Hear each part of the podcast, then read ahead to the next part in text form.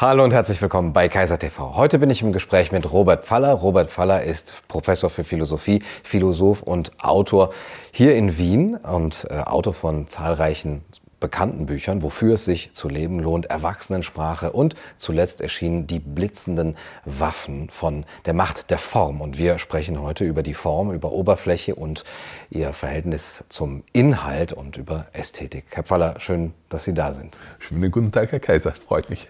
Freut mich auch. Wir kennen den äh, alten Spruch, äh, Don't judge a book by its cover. Da sagt man eigentlich mit, die Oberfläche hat nichts mit dem Inhalt zu tun. Man muss tiefer gucken. Sie betrachten jetzt aber das Verhältnis von Oberfläche und äh, Inhalt unter einem anderen Gesichtspunkt. Wie ist äh, Ihrer Meinung nach dieses Verhältnis zu verstehen? Ja, Sie haben recht. Also bei diesem Buch stimmt das auch tatsächlich äh, nicht, dieses Sprichwort, denn ich habe sehr stark Einfluss darauf genommen, was da auf das Cover kommt. Und es war mir wichtig, dass genau diese Front eines Alfa Romeo, äh, Julietta Spider aus den 50er Jahren da drauf kommt, weil dieses Chromblitzen und diese schöne Form da äh, mir gut gefallen haben und weil ich fand, dass das äh, sozusagen emblematisch steht für diesen Gedanken. Also zumindest Menschen meiner Generation, äh, glaube ich, haben noch ein Gespür dafür, dass bei solchen Autos sich etwas kommuniziert, was sozusagen nicht nur irgendwie ein Dekor an der Oberfläche ist, sondern dass man eigentlich sehr gut über die Form, das Wesen dieser Autos erfasst. Also man spürt fast, wie hart die gefedert sind, wie gut die auf der Straße liegen, wie gut die in der Hand liegen, wie angenehm die innen zu bewohnen sind und so weiter. All das kommuniziert sich durch eine gute Formgebung. Und ich glaube, das ist eigentlich auch das, was wir insgesamt über das Verhältnis von Form und Inhalt bedenken sollten. Wir tun heute oft so, als wäre die Form nur etwas, was man beliebig draufsetzen kann auf jeden Inhalt. Also vor allem in der Politik. Ne? Die Politiker entwickeln irgendein äh, ein Programm und dann suchen sie sich irgendwelche Werbefachleute, so Spin-Doktoren, die sollen das dann irgendwie äh, sozusagen herumzwirbeln, dass es massentauglich ist. Aber das ist, glaube ich, ein viel zu oberflächliches Verständnis von Form. Die Form kann viel mehr leisten, aber dazu muss man sie auch sehr viel früher in diesen Prozess der Inhaltsentwicklung einbeziehen. Mhm. Das heißt, man braucht dafür oder da, wo das geschehen ist, hat man ein ganz anderes Verständnis von der Bedeutung von Ästhetik. Ja, und, und ihre Verbindung mit dem, was, was wir an Inhalten, ja sogar an Wahrheiten äh, produzieren. Also mir ist das aufgefallen, weil ich sozusagen ein bisschen äh, beruflich damit befasst bin, wie Wissenschaften zustande kommen an der Universität. Und ich habe eben gesehen, dass die Gründungstexte der Wissenschaften, also zum Beispiel Ferdinand de Saussure, Grundlagen der allgemeinen Sprachwissenschaft von 1916, äh, ein ganz brillanter, wunderschön geschriebener Text ist, der voll äh, brillanter Vergleiche ist, äh, der auch grafische Illustrationen enthält, wo er vergleicht mit Geologie, mit Ökonomie, äh, mit, äh, äh, mit dem Wetter und verschiedenen anderen äh, Metaphern, die ihm da als Denkanstöße dienen. Und das kann man über andere Gründungstexte auch sagen. Es ist sogar eher die Regel, dass diese Texte von großer poetischer Schönheit sind. Also Sigmund Freud hat für die Traumdeutung sogar die Goethe-Medaille gewonnen und, und Karl Marx das Kapital selten bemerkt. Das ist ein Buch, das voller brillanter Witze sprüht zum Beispiel. Ähm, und nun kann man sich überlegen, was das eigentlich bedeutet. Und meine These wäre, dass diese poetische Kraft, diese, die diese Texte besitzen, nicht einfach nur ein später hinzugefügtes, geschickt angebrachtes Dekor sind, sondern dass dieses poetische Element so etwas wie die Denksprengkraft dieser Texte befördert hat. Also ohne diese poetischen Vergleiche, Metaphern, Wortfindungen wären diese Durchbrüche, die ja notwendig waren, um diese Wissenschaften zu eröffnen, äh, nicht möglich gewesen. Denn eine Wissenschaft konstituiert sich nicht gegen die völlige Unwissenheit, sondern das Problem der Wissenschaften ist, wie Gaston Bachelard gezeigt hat, sehr viel grundlegender. Man muss sich gegen ein äh, erdrückendes System von Gewissheiten des gesunden Menschenverstandes oder sozusagen von äh, vorwissenschaftlichen äh, äh ideologischen äh, Gedankenwelten lösen. Und dieser Prozess ist schwierig und mühevoll. Und da, glaube ich, ist eigentlich immer so etwas wie eine kraftvolle Metapher notwendig. Mhm. Aber ist diese poetische Funktion, die sich zum Beispiel auch in Rhetorik äh, niederschlagen kann, nicht auch immer mit der Gefahr verbunden, dass man hier eigentlich verführt werden soll? Wenn Sie das Auto nehmen, das äh, entstammt dann so einer Sprache auch der Werbung vielleicht. Man möchte etwas, was ja eigentlich nur rein funktional ist, nämlich jemanden von A nach B zu bringen, das möchte man jetzt verkaufen und deswegen gestaltet man es äh, so schön oder eben einen Gedanken, der ähm, vielleicht äh, in, in seiner reinen wenn, wenn es das gäbe, in seiner reinen Inhaltskraft eher zu bemerken wäre als äh, gefährlich sogar oder als, als banal, der wird jetzt durch diese poetische Funktion aufgehübscht und verführt den Leser. Mhm. Ist, ist diese Ebene nicht auch da drin? Nun, es gibt vielleicht diese Gefahr, aber ich glaube, es sind zwei Aspekte, die man bedenken kann. Zum einen ist ja zum Beispiel ein Auto nicht nur funktional. Ja? Also das bringt mich ja nicht nur nach, von A nach B, sondern äh, da wohne ich ja drinnen in gewisser Weise. Ja? Also sozusagen, das ist ja ähnlich wie mein, meine Wohnung, wo ich mich wohlfühlen muss. Das muss ja in gewisser Weise mit mir kommunizieren oder, oder auch auf meine Weltsicht, äh, die es vielleicht nicht teilen muss, aber in einer für mich interessanten Weise reagieren. Das muss mir einen Hauch von Welt geben, mit der ich mich gerne auseinandersetze. Äh, vielleicht auch ein Lebensgefühl. Also sozusagen muss man jetzt vielleicht nicht ins Detail äh, erläutern, aber, aber wenn man gerade so wie ich eine bestimmte Schwäche für Alfa Romeo hat, dann, dann steckt da auch eine Geschichte des Automobilrennsports, der Mille Miglia, Tazio Nuvolari, der 1935 die sozusagen motorisch überlegenen Auto-Union geschlagen hat auf dem Nürburgring. Und also sozusagen, das, das ist eine ganze Mythologie. Ja. Roland Barthes hat in den Mythen des Alltags gezeigt, wie sehr solche Objekte überdeterminiert sind durch kulturelle Bedeutungen. Nicht? Und ich glaube, das leistet die Form, dass sie mit diesen Bedeutungen arbeitet und die in einer plausiblen Weise sozusagen verdichtet. Was Sie in Bezug auf Texte sagen, ist natürlich völlig richtig. Natürlich kann Rhetorik verführen. Ich glaube nur, äh, dass es äh, umgekehrt auch sowas wie eine Rhetorik der Fadesse gibt. Also sozusagen, und das ist, glaube ich, heute viel eher die Krankheit der Wissenschaften. Wenn ein Text nur langweilig genug ist, hält man ihn sozusagen für journaltauglich. Ja? Und ich glaube, das ruiniert die Wissenschaften im Momenten noch viel mehr.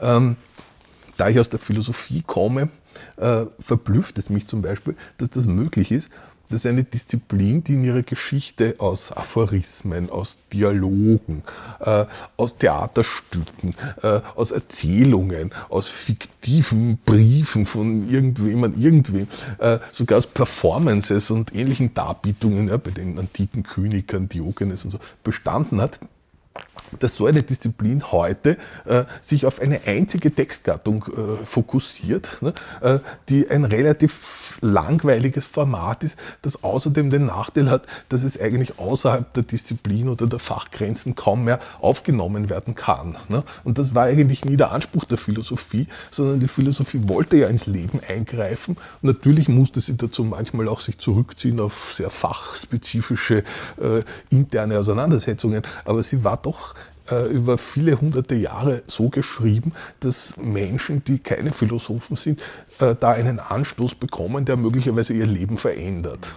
Und diese Kraft, glaube ich, äh, an die muss man sich vielleicht wieder ein bisschen erinnern und, und das bedauere ich ein bisschen, dass sozusagen die Philosophie, aber auch andere Humanwissenschaften eigentlich übersät sind von parasitären Textgattungen in der Ausbildung. Ja. Also wenn heute jemand ein, ein, eine Dissertation machen möchte oder ein Buch bei einem Verlag unterbringen möchte, also muss er ein Exposé schreiben. Ne? Oder für ein Forschungsprojekt braucht man ein Exposé und dann braucht man wieder einen Forschungsbericht. Wenn aus dem Projekt ein Buch hervorgegangen ist, lesen die das gar nicht, die Auftraggeber, sondern sie lesen nur den Bericht über das Buch. Ja? Das ist ja völlig widersinnig. Ne? Und ich glaube, dass Menschen zunehmend trainiert werden auf Textgattungen, die nicht gemacht sind, um wirklich gelesen zu werden und Textgattungen, die auch nicht von Autoren verantwortet werden müssen. Ein Exposé ist kein fertiger Text. Niemand wird das kritisieren und sagen, das ist aber schlecht geschrieben. Bei einem Abstract zum Beispiel ist das anders. Das Abstract wird veröffentlicht. Das ist eine knappe, konzise Form, die muss man beherrschen. Äh, und ich glaube, sozusagen das Elend vor allem der deutschsprachigen Geistes- und Sozialwissenschaften beruht darin, dass wir mit lauter Texten herumlabern, mhm. in denen keine literarische Verantwortlichkeit mhm. besteht. Literarische Verantwortlichkeit ist ein schöner Terminus. Sie sagen die deutschsprachige Welt. Ähm, wir haben das ja auch zum Beispiel in unserer Ausbildung nicht, dass wir Essays schreiben. Hat das mhm. damit zu tun, dass in mhm. den angelsächsischen Ländern vielleicht da noch ein bisschen mehr geschult ist, auch auf die Form zu sehen? Da bin ich mir im Moment nicht so ganz sicher. Ich habe das Gefühl, gerade aus der angelsächsischen Welt kommt ja sehr stark auch wieder diese Fokussierung sozusagen auf das, auf das Zeitschriftenformat und auf diese Punkte, mit denen sie da langsam auch unsere Welt überziehen. Ja, ja. Und also ich, ich finde eigentlich, ich bin in der Philosophie noch mit einem Standard aufgewachsen, wo das vorzeigbare Werk das Buch war. Ja. Vielleicht der Aufsatz, okay, ja, oder der Essay, an Zeitschriften denkt wie Lettre International oder vielleicht sogar in einer Wochenzeitung oder so. Das, das sind sozusagen Texte, die etwas bewegen in einer Öffentlichkeit. Ne? Und je mehr sich diese Wissenschaften aber zurückziehen auf eine ganz merkwürdige sozusagen quantifizierte Konkurrenz in diesem wissenschaftlichen Zeitschriftenwesen hat man es auch zu tun mit zunehmend gestrecktem Stoff. Ne? Es ist also besser, wenn Sie eine Idee haben, Sie teilen die in drei Teile und machen drei Aufsätze mhm. draus, dann kriegen Sie mehr Punkte und, und so weiter. Das ist ja alles völlig widersinnig. Nicht? Und ich glaube, all das hängt ein bisschen auch an der Frage der Form, mit der wir diese Dinge gestalten und die wir in der Ausbildung massiv vernachlässigen. Ja. Man sagt ja gemeinhin so seit dem 20. Jahrhundert, gerade in der Avantgarde-Ästhetik, die Form folgt der Funktion. Ähm, wäre das auf die Philosophie oder auf die Wissenschaft äh, bezogen? Das, äh, ich möchte den, die reine Funktion der Wahrheitsvermittlung zum Beispiel jetzt hier ähm, erfüllen. Mhm. Und ähm, wer, was könnte das Gegen, der Gegenbegriff zu diesem Form follows Function sein? Ja, also es ist, glaube ich, schon interessant, äh, wenn man sich mit der Architektur der Moderne beschäftigt, äh, zum Beispiel bei Adolf Loos, dem Adorno genau das vorgeworfen hat, dass er ein Funktionalist wäre und dass er sich sozusagen auf die Funktion verlassen würde, äh, dass Los genau das Gegenteil vertreten hat. Los sagt, mir gefällt so besser. Und das ist das Entscheidende. Ohne Ornament zum mhm. Beispiel. Ne? Und ich glaube, der wichtige Punkt ist, sozusagen, bei der Formfindung kann man der Funktion nie die letzte Entscheidung überlassen. Das ist die Position von Lose. Da gibt es immer etwas zu entscheiden, was sich allein aus der, For aus der Funktion alleine nicht erschließt. Ja? Und deshalb, glaube ich, muss man aber umgekehrt die Form sehr viel früher in äh, in den äh, Erfindungsprozess, sei es jetzt die Inventio bei, beim literarischen oder wissenschaftlichen Text oder eben beim Ingenieursdesign, äh, einbeziehen. Ich glaube, äh, sozusagen, wir werden auch auf der technischen, funktionalen Ebene schlauer, wenn wir sozusagen zweigleisig denken und immer einen Blick hinüberwerfen auf die Form. Ja? Äh, das das ist etwas, was man vielleicht manchmal ein bisschen erfahren kann, äh, wenn man versucht, ein Gedicht zu schreiben. Also sozusagen, es fallen einem beim Schreiben immer bestimmte Worte ein. Wenn ich es mir jetzt schwerer mache und das muss ich auch noch reimen, würde man meinen, fallen mir weniger ja. Worte ein. Aber komischerweise fallen mir genau dann mhm. noch viel treffender Worte, mhm. treffendere Worte ein. Mhm. Ja? Und ich glaube, das ist das Entscheidende, dass man hier mit sehen muss. Ja. Äh, man schreibt ja nicht Gedichte so, dass man zuerst einen Prosatext macht und dann versucht man sozusagen das alles noch in Reime zu bringen. Ne. Das wäre furchtbar. interessanterweise können wir so doppelgleisig besser mhm. denken. Ja, wie Nietzsche sagt, mit Ketten tanzen. Mhm. Da, darin besteht die Kunst. Sie haben die Architektur erwähnt. Wenn man hier durch das wunderschöne Wien geht, hat man oft das Gefühl, man lebt in zwei Welten. ähm, diese klassizistische auch und äh, wo das Ornament sich äh, eben auch aufdrängt und was auch eben sehr äh, als, als sehr angenehm empfunden wird, zumindest für jemanden wie mich, der aus Köln kommt.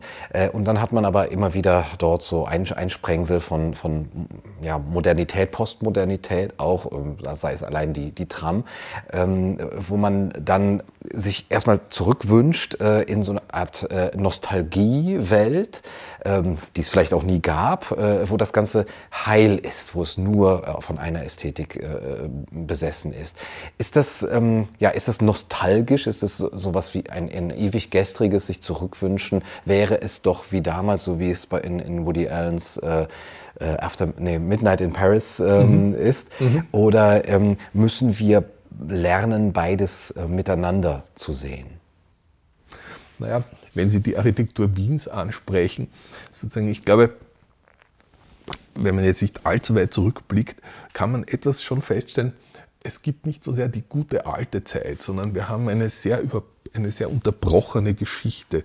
Es gibt eine sehr frühe Wiener Modernität im sogenannten Biedermeier, das quasi eine vorrevolutionäre Epoche war und wo die Bourgeoisie eine wirklich eigenständige Ästhetik entwickelt hat, die äh, sozusagen schlicht war, aber, aber voller formaler Kraft. Und nach der Niederlage der Wiener Revolution, die mit Hilfe kroatischer Hilfstruppen hier brutal niedergeschlagen wurde, äh, sozusagen hat die Bourgeoisie sozusagen sich versucht, dem Adel anzuschmiegen und hat, äh, obwohl die Technologie schon sehr viel weiter war und andere Formen ermöglicht hätte, sozusagen industriell Ornamente der Barockzeit sozusagen auf ihre Stadtpalais äh, äh, geklatscht. Und das war einer der Punkte, den Los äh, sozusagen massiv kritisiert hat. Also das Ornament, das eigentlich ein, ein Element handwerklicher Verschwendung war und, und, Nutzlosigkeit für die Aristokratie, dringt dann ein in, in, in die bürgerliche Fassade und ins, in, in, den bürgerlichen äh, Gebrauchshaushalt. Ne? Und, und also losschreibt, dann, dann spüren die das Ornament im verlängerten Rücken, ja, weil die ja wirklich auf den Sesseln sitzen müssen, was die Adeligen nicht getan haben. Mhm. Und das ist sozusagen für mich als Wiener immer auch mit einer gewissen Ambivalenz und Schmerz verbunden. Also Sie haben hier diesseits der sogenannten Zweierlinie diese kastenartige äh, Ringstraßenarchitektur, äh, mit ihrer schwerfälligen Ornamentik. Und wenn Sie über die Zweierlinie hinübergehen, da hinter dem Café Eiles, äh, da haben Sie die schöne Lenaugasse, wo, wo Sie sehen können, wie diese zarte, filigrane, feine und unglaublich modernistische Biedermeier-Architektur ausgesehen hat. Und da haben dann Leute wie Loos und äh, äh Otto Wagner teilweise äh, anknüpfen können und, und haben diese Wiener Moderne nach 100 Jahren nochmal wiederbelebt. Aber es ist wirklich erstaunlich, also wenn man die Möbel und äh, Gestaltungen zum Beispiel von Josef Dahnhauser, Biedermeier Architekten ansieht, da, da gibt es Freischwingerstühle aus Metall. Wenn Sie die sehen, würden Sie sagen, das ist Bauhaus. Mhm. Das ist aber 100 Jahre mhm. früher. Mhm. Ja. Haben wir das verloren? Ist das... Ähm äh, so eine Art Diagnose. Sie haben eben von Gespür äh, gesprochen, auch Gespür dass, der, äh, dafür, dass die Form mehr ist als nur etwas Hinzugefügtes. Ähm, oder ist das ähm, sozusagen eine falsche Nostalgie zu sagen, damals war alles besser in, in, in dieser Form? Und was könnte man tun, um überhaupt dieses Gespür wieder zu, ähm, äh, ja, zu installieren? Mhm. Also ähm, ich glaube, man kann etwas sagen in einer Zeit, in der die Menschen das Gefühl haben, dass es in der Geschichte für sie vorwärts geht. Wenn sie das Gefühl haben, morgen, morgen wird es mir besser gehen, ich werde morgen einen besseren Job haben als heute oder ich kann mich weiterbilden, ich kann mich in meinem Job entfalten, ich kann, äh, ich kann klüger werden oder bessere Fertigkeiten entwickeln oder meine Kinder werden es besser haben. Und, äh, in diesen Zeiten, wo die Menschen nach vorne blicken, gelingen ihnen auch interessante Formen. Ja, also denken Sie nur zum Beispiel an, an die Citroën DS 1955, die Roland Barth hymnisch besungen, besungen hat. Ja. Das war eine Zeit, da war Frankreich eigentlich noch bettelarm, ja, aber da landet plötzlich so etwas wie ein UFO. Und das ist nur möglich, weil diese Menschen selber so in die Zukunft geblickt haben. Die haben gewusst oder geglaubt, es wird ihnen deutlich besser gehen und jetzt kommt eine bessere Zeit. Und die haben sie sozusagen in der Form antizipieren können. Und das äh, sozusagen gelingt uns heute aus guten Gründen nicht, weil wir in einer Abstiegsgesellschaft leben, wie das die Soziologen nennen. Äh, die Menschen haben eher Angst, ob sie morgen noch genauso viel verdienen werden wie heute, ob sie sich denselben Lebensstandard noch leisten können. Und selbst die oberen Mittelschichten haben das Gefühl, also ihre Kinder werden wahrscheinlich nicht mehr ganz so gut leben können wie sie selber. Und wenn eine Zeit nicht nach vorne blickt und sozusagen von sich selbst kein optimistischeres, größeres Zukunfts-Ich äh, entwickeln kann, dann äh, sozusagen verfallen ja auch die Formen. Und ich glaube, das erleben wir im Moment sozusagen im massenhaften Maßstab. Da ist die Form nur ein Symptom einer tieferen Krise ja. der Gesellschaft. Ja. Man könnte es ja auch am städtischen Leben sehen, wo ja auch vielleicht die Voraussetzung für diese ähm, dieses nach vorne blicken ein, ein soziales Leben ist, dass es wert ist, so genannt zu werden. Sie, Sie haben ja auch berühmt äh, darüber geschrieben, dass man äh, mehr als den Tod äh, lieber das schlechte Leben fürchten sollte. Ähm, durch ähm, die sehr starke Einsch Einschränkung äh, des sozialen Lebens ähm, ist vielleicht nicht mehr so viel von dem guten Leben derzeit übrig, dass man wirklich einen, einen positiven Ausblick ähm, haben könnte und dann eine neue Formensprache auch, ähm, auch zeitigen könnte. Aber das war ja jetzt auch vor diesem Jahr, vor dem letzten Jahr. Ich schätze, Ihre, Ihre Diagnose geht dahin, wir sind nicht erst seit äh, ein, zwei Jahren in einer Abstiegsgesellschaft. Richtig, genau. Erstens sind wir schon relativ lange in dieser Entwicklung. Ja. Also in Österreich hat das ungefähr 1987 begonnen. Da kamen diese ersten sogenannten Sparpakete. Ja, plötzlich gab es nicht mehr so lange Familienbeihilfe für die Studierenden, die Pensionen wurden gekürzt und so. Da war plötzlich sozusagen, und das war in Österreich schon ein bisschen abgemildert und auch verspätet gegenüber den großen neoliberalen Eingriffen, die Thatcher in England und Reagan in Amerika und in Chile vor allem durchgeführt haben. Ähm, ich glaube, es kommt vielleicht noch erschwerend eine zusätzliche kulturelle Bedingung hinzu. Ähm, wir leben natürlich auch stark unter dem Einfluss einer US-amerikanischen Kulturindustrie.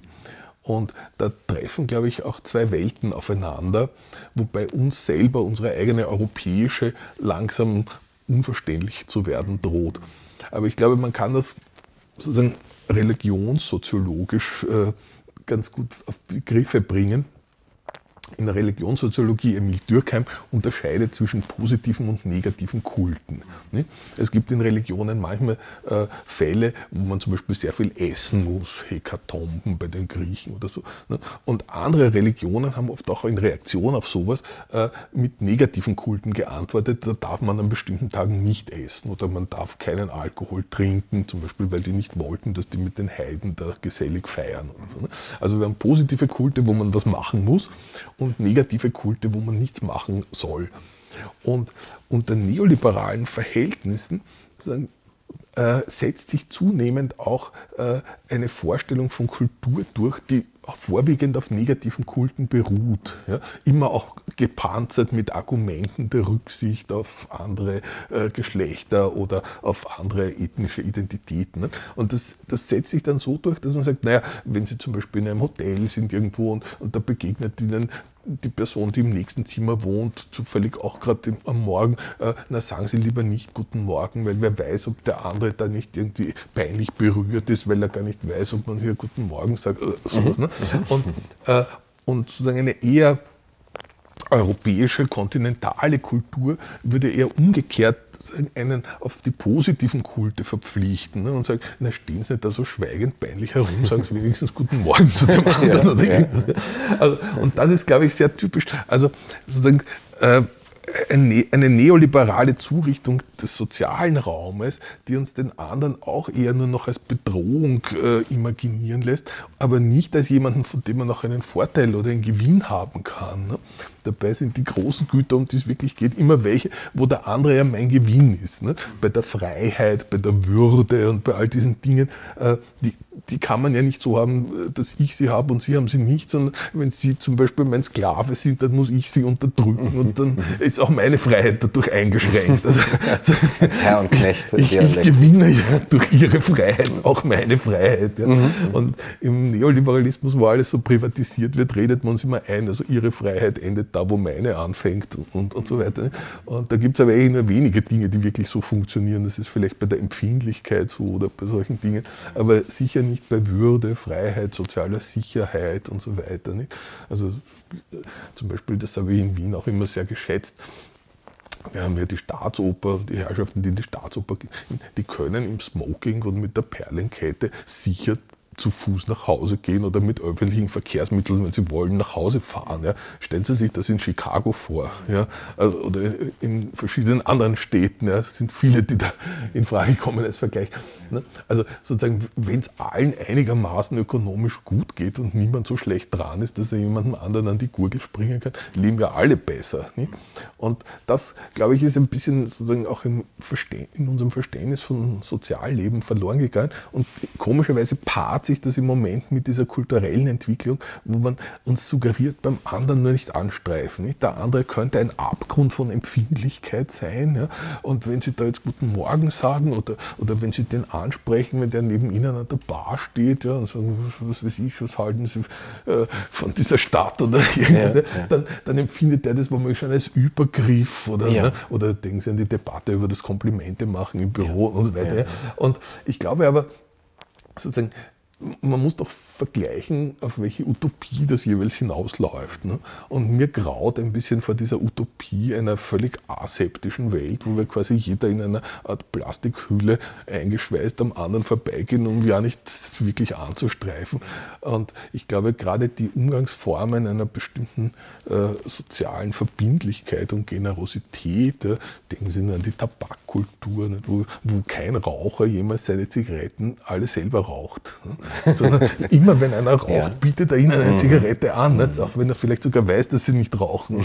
Ja, aber das finde ich eigentlich wunderschön und, und diese Gesten sozusagen kleiner Gaben, kleiner äh, sozusagen Kontaktaufnahmen, äh, die, die gehen uns zunehmend verloren. Äh, unter dieser Dominanz der negativen Kulte. Ja, Sie haben das mit dem Neoliberalismus äh, verbunden und eben auch politische Maßnahmen wie den Thatcherismus und äh, das, was auch in den USA unter Reagan dann ähm, geschehen ist, also sozusagen als, als, als Ursache, als, als Grund, das Ganze, was das, äh, was das befeuert hat, diesen, diese Änderung unserer sozialen ähm, Umgangsformen ist dann der Umkehrschluss, es muss auch wieder von der Politik äh, starten, damit wir ein, ein neues äh, Verständnis von sozialem Umgang haben, auch äh, von einem positiven Kult sozusagen und letztendlich dann auch von einem neuen Verständnis von Form und Inhalt?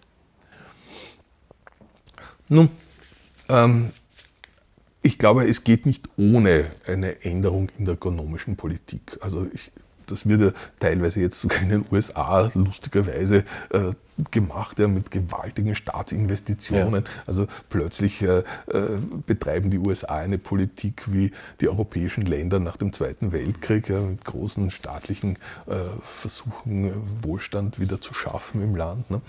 Ähm, und ich glaube, äh, also ohne das wird das nicht gehen.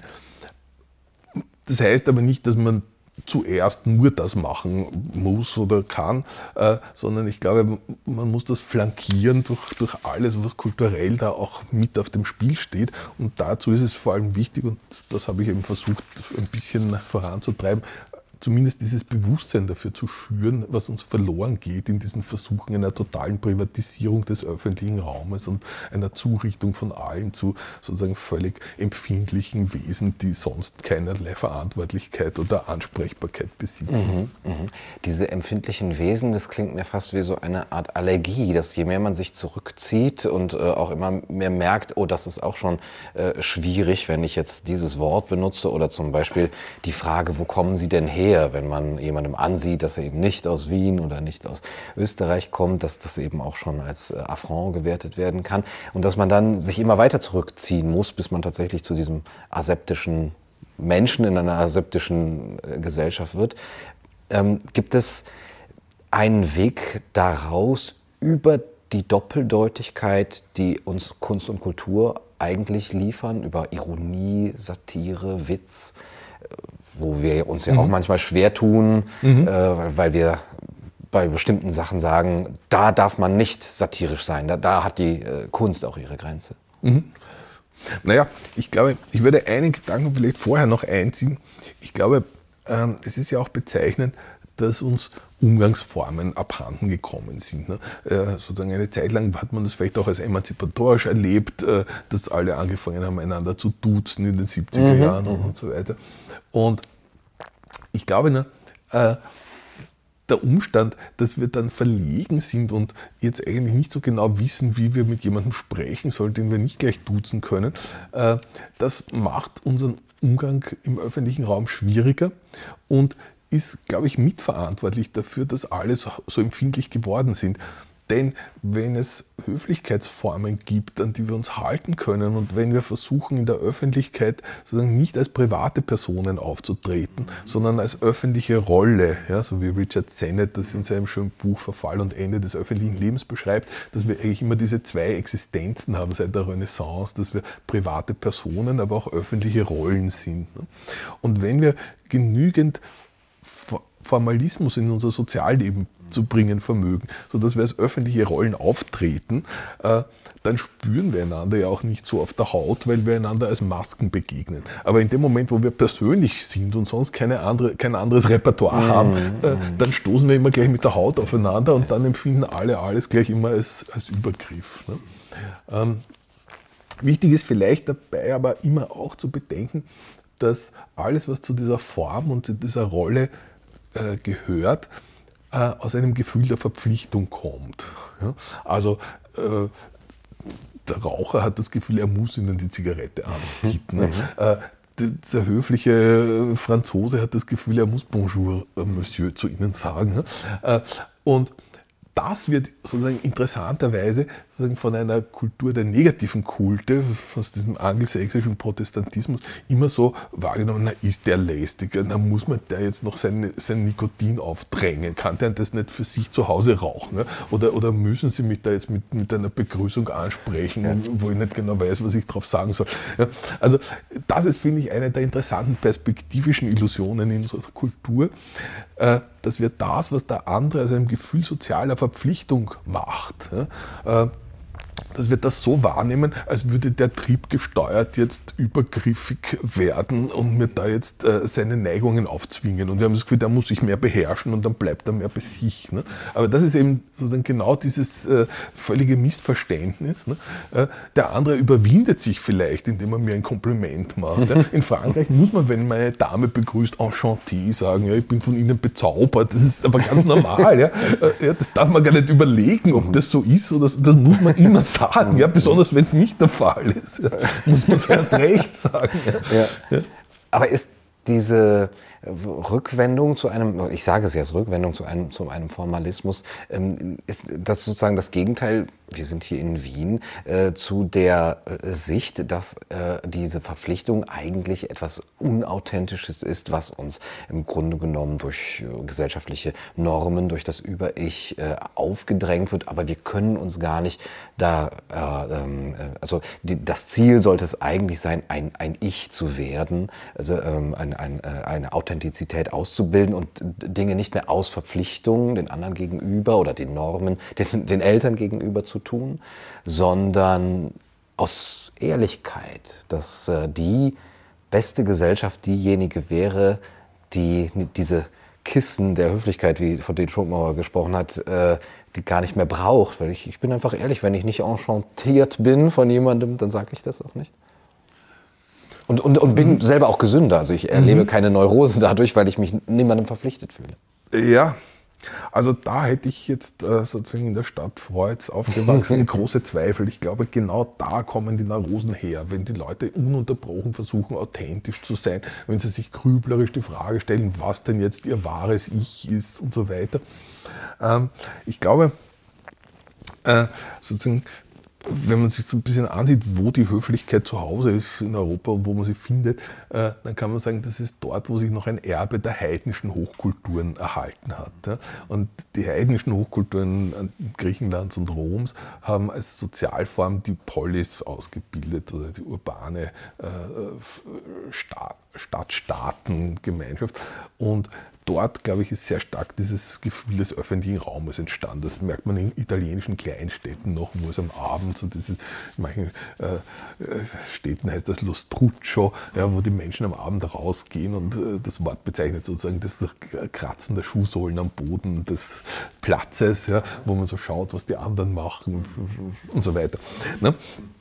Und äh, ich glaube, sozusagen ausgehend von, von dieser heidnischen Hochkultur hat sich auch in der Philosophie ein bestimmter Materialismus entwickelt, der äh, der Innerlichkeit misstraut. Oder jedenfalls die Innerlichkeit nicht als ihre eigene Ressource äh, und, und, ursprüngliche Quelle wahrnimmt, sondern äh, das kann man ganz gut bei den Stoikern finden, bei Epiktet oder bei dem schönen schreibenden Philosophen Alain, äh, bürgerlicher Name Auguste Émile Chartier, der vor 100 Jahren dieses, äh, diese Kolumnen geschrieben hat, die in dem Buch Die Pflicht, glücklich zu sein, zusammengefasst sind. Ne? Und Alain, der sehr viel von dieser antiken Philosophie gelernt hat, sagt, unsere Gefühle sind Werke. Äh, das heißt, man kann gar nicht sagen, sozusagen, ich bin jetzt innerlich in meinem Wesen zum Beispiel zutiefst grantig, aber jetzt verstelle ich mich und bin zu ihnen höflich. Ja, und eigentlich ist das aber eine neurotische Spannung, die da in mir brodelt. Ja, und das kann ja nur ungesund sein. Sondern allein sagt, äh, wir täuschen uns vielleicht darüber, dass diese Innerlichkeit unser wahres, unverzichtbares Wesen ist. Sondern alles, was wir tun, äh, entsteht dadurch, äh, dass wir die Situation in einer bestimmten Weise gestalten. Wenn wir uns da zusammennehmen und dem eine schöne Form geben und so weiter, dann verschwindet vielleicht auch unser kleiner Ärger oder Traurigkeit oder was uns da vorher angetrieben hat. Und, und wir werden so glücklich, wie wir das da darstellen. Und umgekehrt, das, was wir für unsere authentischen Gefühle halten, das ist vielleicht auch nur ein, ein, Effekt von schlechter Gestaltung. Also er sagt, noch der einfachste Mensch wird zum Künstler, wenn er sein Unglück mimt. Mhm. Also wenn ich nach Hause komme und mich so ein bisschen schlampert hinsetze und, und die Chips aus dem äh, Sacker lese oder sowas, ja, dann, äh, dann, dann sozusagen mime ich mein Unglück und dann fallen mir natürlich auch gleich Gründe ein, warum ich völlig recht habe, so unglücklich zu sein. Mhm. Und dann mache ich mir aus diesem Unglück einen Charakter. Ne? Das ist, glaube ich, eine materialistische Sichtweise dieser Entstehung von Gefühlen oder auch von dem, was wir für Authentizität halten. Und das ist entgegengesetzt zu einer, glaube ich, protestantischen Sichtweise, die meint, es gibt sozusagen ein ehrliches, unverzichtbares, authentisches Selbst, in dem keinerlei Gestaltungselemente eine Rolle gespielt hätten. Ja. Dem würde ich eben misstrauen. Okay. Sie haben auf äh, dem Cover Ihres Buches, wie Sie erwähnt haben, den Alfa Romeo, das ist ein Design der 50er Jahre. Sie halten die ähm, Formen von, von Anstand und Sitte hoch, die ja, zu verlieren gehen, drohen. Und sie ähm, kritisieren auch oder sehen die andere Seite eben der, äh, un, unseres Bestrebens, die anderen bloß in Ruhe zu lassen und, und sie bloß nicht mit äh, irgendwelchen Peinlichkeiten äh, zu behelligen, als eben so, äh, ein, ein Weg in die aseptische Gesellschaft. Wie begegnen Sie dem Vorwurf, dass das reaktionär sei? Mhm. Nun, ähm, erstens glaube ich, ist es in jeder Phase der Geschichte, in der Menschen versucht haben, sich zu emanzipieren, wichtig gewesen, sich an die Momente zu erinnern, in denen das mal zumindest teilweise gelungen ist. also sozusagen drum hat sich die französische Revolution in die Kostüme der römischen Polis gehüllt und so weiter. Also dieser sozusagen scheinbare Retro-Karneval war immer äh, notwendig, um in der Geschichte voranzukommen. Ja? Äh, und insofern sozusagen ich sage ja nicht immer, in der guten alten Zeit war alles besser, sondern meine Referenzpunkte sind bestimmte Momente in der jüngeren Geschichte Europas, zum Beispiel in den ersten drei Jahrzehnten nach dem Zweiten Weltkrieg, wo äh, sozusagen eine bestimmte keynesianische ökonomische Politik Standard war, egal wer regiert hat, und wo sehr viele Menschen äh, plötzlich Bildungschancen äh, und sozialen Aufstieg erlebt haben. Und wo auch allmählich eine wachsende Gleichheit in der Gesellschaft entstanden ist. Und sozusagen, ich habe das miterlebt als Kind noch in den 1970er Jahren, wie hier in Österreich plötzlich ein ganz anderer Wind geweht hat, wie Bruno Kreisky regiert hat, Hertha Firnberg eine, eine unglaublich demokratische Universitätsreform gemacht hat, wie es im Fernsehen diese Sendung Club 2 gegeben hat, ja, wo Minister mit Hausmeisterinnen diskutiert haben und wo nicht feststand vorher, was herauskommen mhm. soll, wo die Menschen ihre Meinungen ändern konnten. Aha. Äh, das war mit Open End, manchmal haben die auch vier Stunden diskutiert. Also äh, unvorstellbar, aber das, war, das waren sozusagen wirklich Momente einer Freiheit, äh, an die es sich zu erinnern lohnt. Ja? Weil ich glaube, es, es wäre lohnend, in manchen Punkten wieder solche Standards herstellen zu können. Also wenn ich mir unsere Talkshows im Fernsehen anschaue, wo jeder einen Satz hat, auf den er von vornherein festgelegt ist und den er wie ein Automat eine Stunde lang durchhalten muss, das ist ja entsetzlich. Ne? Oder wenn ich mir ansehe, was aus den Universitäten geworden ist, da würde ich mir einfach einen radikalen Stopp wünschen und eine Rückkehr zu, zum Universitätsgesetz von 1975. Ja? Also das ist der eine Punkt. Ich glaube, es gibt zwei Arten von Rückwärtsgewandtheit. Eine, die wirklich zurück will und es gibt eine andere, die in schlechten Momenten der Geschichte versucht, an bessere Momente zu erinnern. Und dem fühle ich mich verpflichtet. Und das Zweite, was man vielleicht sagen kann, ich, ich also Sie müssen verstehen, ich bin ein Opernball-Demonstrant der ersten Stunde zum Beispiel. Jetzt wird gegen einen anderen Ball in Wien äh, polemisiert, aber sozusagen ursprünglich in den 80er Jahren ist man gegen den Opernball aufgestanden, wenn man jung und links war. Und, und ähm, auch teilweise fürchterlich von der Polizei wieder weggebrückelt worden von der Straße und so weiter. Das, äh, aber ich, ich, bin kein, kein Verfechter dieser, dieser verlogenen äh, sozusagen Tanzschulkultur äh, und so weiter, die gerade in Wien auch was Erstickendes hat. Aber ich glaube, es ist immer wichtig, dass man gerade aus einer linken Perspektive immer versucht, das zu erkennen, was die Beute dieser sozialen Kämpfe darstellt. Ja. Und wenn die Aristokratie die Schokolade hat, dann kann ich nicht sagen, okay, ich will eh keine Schokolade, die ist böse, sondern ich kämpfe gegen die, weil ich auch die Schokolade für alle will. Ne. Und äh, ich glaube, das Entscheidende, das, das Demokratische am Formalismus im, im sozialen Raum, äh, so wie, wir es in Frankreich erleben zum Beispiel, äh, besteht eben darin, dass das eine Kultur eröffnet, in der die Menschen die Möglichkeit haben, ihre persönlichen Marotten hinter sich zu lassen und das Beste, Interessanteste und Politischeste an ihnen selbst in den Vordergrund zu stellen. Ja. Die begegnen sich als Citoyen und nicht als Bourgeois mit ihren Privatbesorgnissen. Ne. Und das ist, glaube ich, das politisch Interessante an dem Formalismus.